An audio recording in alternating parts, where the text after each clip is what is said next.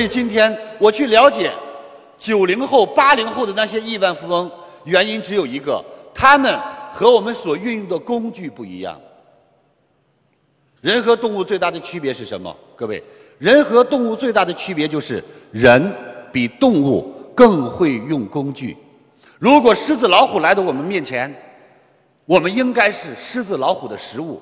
可是我们只要拿起一把枪，它们便变成了我们的猎物。水牛非常有力气，但是如果我们开个拖拉机，比石头水牛还有力气。所以今天我发现，所有的成功者都是因为他们非常善用工具。那么今天我们每个人都想在营销的途径上拿到好的业绩，请问你今天做业务是否还依然用着十年前的工具？如果今天你做业务依然还用十年前的工具，你的业的业务做得不好，太正常，太正常，太正常了。